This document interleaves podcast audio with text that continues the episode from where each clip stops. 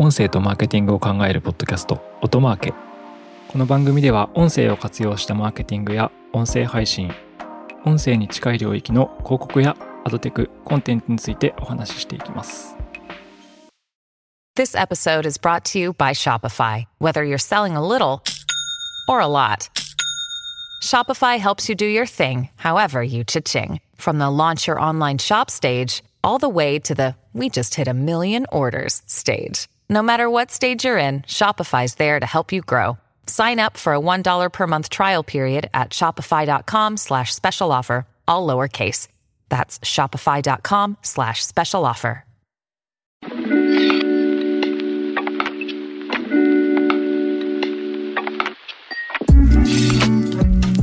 皆さんこんにちは八木大輔ですえ本日もデジタル音声広告や音声にまつわるマーケティング活用の話をしていきたいと思います え前回に引き続きデジタル音声広告の基礎ということで第3弾ですね今日はですね音声広告音声メディアのターゲティングについてお話ししたいと思います広告のターゲティングというのは Web メディアウェブサイトであれば、まバナーとか動画とかですね。であれば、あの、これまで普通にやられてきたものです。デジタル音声広告においても、その普通のラジオ CM とかと比べての最大の特徴の一つでもあるという感じですね。あのデジタル音声広告はターゲティングができますというのが特徴の一つです。デジタル音声広告はリスナーのターゲティングを行うことで広告出稿をした時に例えば20代の女性だけに音声広告を出稿する配信するというようなことができるわけですデジタル音声広告を考えるときに広告ターゲティングできるんだなっていうことはなんとなく分かってる方は多いかなと思うんですけど、まあ、今日はその細かい話をしていきますでまず音声広告のターゲティングの話をするためには先にしなくてはいけない話があります、えー、それは音声メディアの種類の話ですで音声メディアの種類は、まあ、大きくこのターゲティング観点で考えると2つに分けることができます。それは、えー、音声アプリとポッドキャストです。音声アプリというのは PC で聞くタイプのものもスマートフォンのアプリもそうなんですけどアプリケーション上で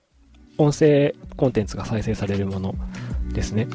もう一つはポッドキャストになります。えー、これ聞いてる側がすると全く違いがわからないかもしれないんですけど音声メディアというのは、まあ、例えば、ラジコとかは音声メディアに当たります。で、ポッドキャストっていうのはですね、ポッドキャストの仕組みについても基礎がわからないと仕組みがなかなか理解しにくいかもしれないんですけど、ポッドキャストは配信する仕組みと聞く仕組みは実は分かれていて、ポッドキャストのホスティングサービス、配信システムから RSS フィードという仕様を使って、ポッドキャストを再生できるアプリに送り込んでいるという仕組みになります。ポッドキャストを聞けるアプリとは何かっていうと、Apple Podcast や Google Podcast や Spotify といった具合ですね。でこれらアプリで、ま、聞かれた時に、このポッドキャストというのは、あの配信者側にデータがなかなか戻ってこないと。データ、配信側のシステムに回収できるデータが少ないという課題があります。つまり、音声メディアのターゲティングを考えるときに、音声アプリとポッドキャストでは、ターゲティングできる精度やレベルが違うということですね。違う言い方をすると、ポッドキャストはターゲティングはほとんどできないと考えていただいた方が良いです。ですので、音声メディアのターゲティングという言葉が出てきたときは、ほぼ音声アプリの話であるということで考えていただければと思います。少しややこしいんですけど、例えば Spotify は音声広告、Spotify の音声広告という言葉を使ったときは、Spotify はアプリに当たるんですけど、彼らはその RSS フィードを受け取って、ポッドキャストを再生する機能を持っています。なので彼らは両方の性質を持っていると言えるんですけど、この広告のターゲティング文脈で言うと、Spotify はアプリという形になります。あの、アプリのフロント側で広告を挿入するっていう仕組みになっているからですね。で、Spotify の広告というのは、現在は音楽にしか挿入されてませんが、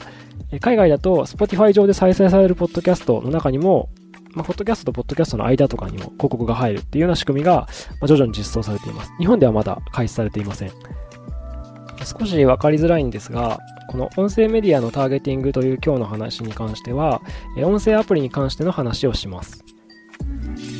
前回音声メディアの広告の種類についてお話ししました。ターゲティングの前提になるのは、カンパケ型のベイクドインではなく、まあ、インストリームですね。基本的には挿入型のインストリームが前提の話となります。で前回、インストリームの広告挿入には、えー、準広告とプログラマティックの2種類があるというお話をしました。今回のこの音声メディア、音声アプリのターゲティングは、準広告でもプログラマティックでも両方行うことができます。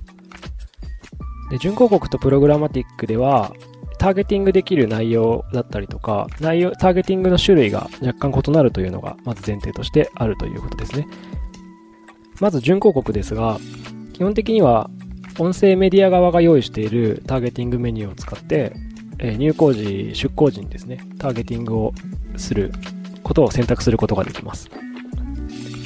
で具体的には、例えば、あの、ラジコだったら、ラジコオーディオアドっていう広告メニューにおいて、基本のセグメントだと、性別、年齢、まあ、エリア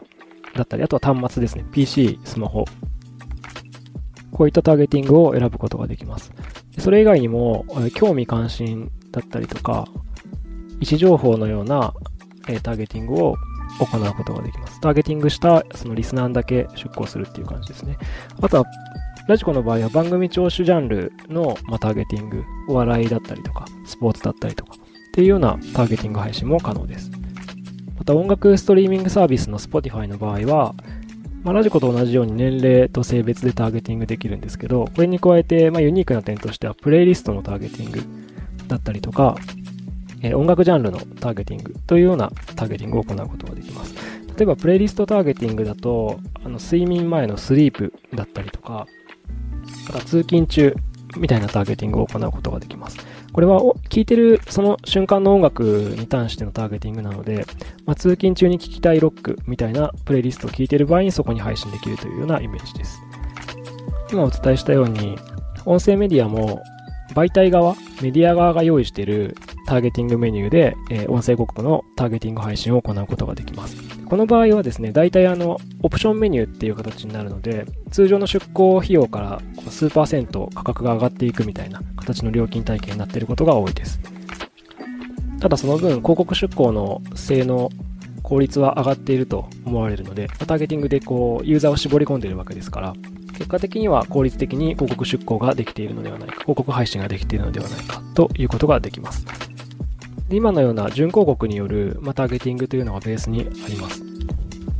で前回のポッドキャストの時にもう一つあの広告配信手法としてはプログラマティック運用型広告というのがあるというふうなお話もさせていただいたんですけど、プログラマティックの場合はターゲティングメニューというのが実はもう少しこう幅が広いような状態でメディア側が用意している、ま、ターゲティングは、ま、使いつつもさらにこう特殊なターゲティングを付与することができるということですね。前回も少しお話ししたんですけど、あのサードパーティーデータという外部データを付与してターゲティング配信を行うことができます。プログラマティックの場合はですね。今、サードパーティーデータという言葉が出てきたんですけど、この、まあ、サードパーティーというからにはファーストパーティーとセカンドパーティーがあるんですけど、先ほど準広告の広告メニューで、媒体者側が用意しているターゲティングメニューがあるよというのをお伝えしました。これは言い換えると、まあ、メディアの会社が持っているデータを使って、あの、ユーザーデータを使ってですね、ユーザーデータを使ってターゲティングをすると。で、媒体者を主語にしたときに、媒体者が持っているデータをファーストパーティーデータと言います。で、準広告の広告メニューというのは、媒体者が持っている、メディアが持っているファーストパーティーデータを使って、ファーストですね、一つ目のデータを使って、ターゲティングを行うメニューだということですね。でプログラマティック、運用型広告の場合は、この媒体者側が用意しているファーストパーティーデータに加えて、その DSP と言われるこう配信システム側でこう使うことのできるサードパーティーデータ、いろんな会社が外部で用意しているデータも付与して、まあ、ターゲティングすることができます。例えば前回、ちょっと私が冗談交じりに言ったんですけど、まあ、ラーメンが大好きみたいな。ラーメンが大好きというか、ラーメン関心層ですね。オーディエンスターゲティングでインタレストが、えー、ラーメン。でこういう場合は、そのサードパーティーデータでラーメン大好きっていう、ラーメンが大好きかどうかわかんないですけど、ラーメンに興味がある層というターゲティングを付与して、メディア側に配信を行うことができるという形です。サードパーティデータというのは、ちょっとイメージが湧きづらいと思うんですけど、まあ、いろんなアプリだったりとかサービスでこうかき集められているデータベンダーと言われる人たちがまとめているデータ、外部データを使うことができるので、あの、すごい種類のこう選択肢があるっていう感じですね。プログラマティック配信の設定をするときにこうデータを選ぶ画面みたいなところがあるんですけど、そこにものすごい量のこうデータの選択肢があるっていうような状態になります。あとはサードパーティーデータの種類もいろんな種類があるんですけど、位置情報のサードパーティーデータとかだと、例えば、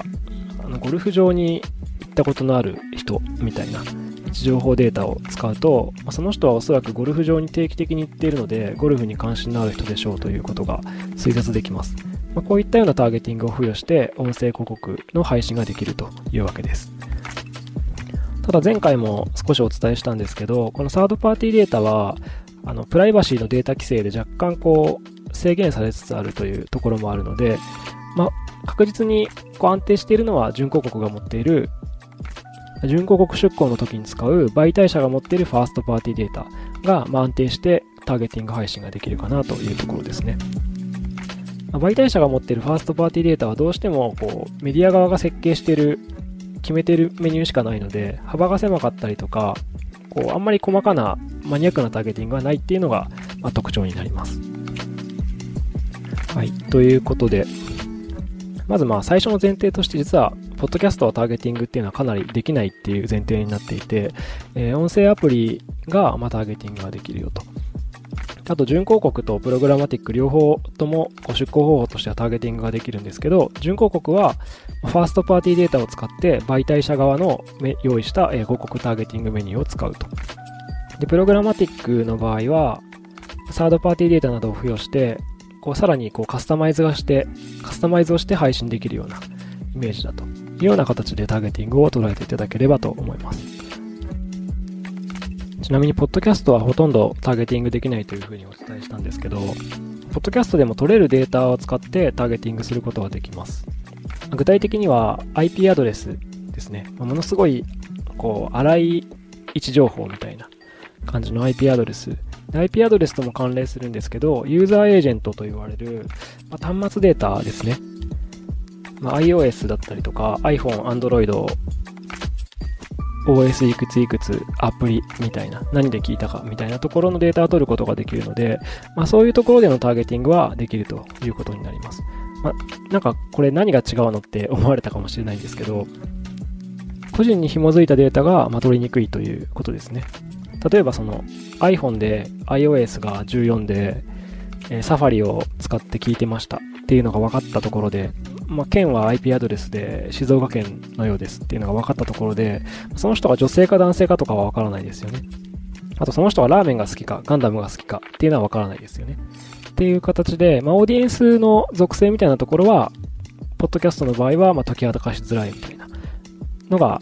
あります。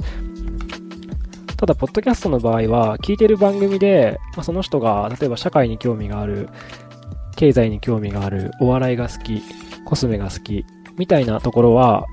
わかるので、まあ、聞いてる番組でセグメントを捉えて出稿するっていうケースが多いかと思います。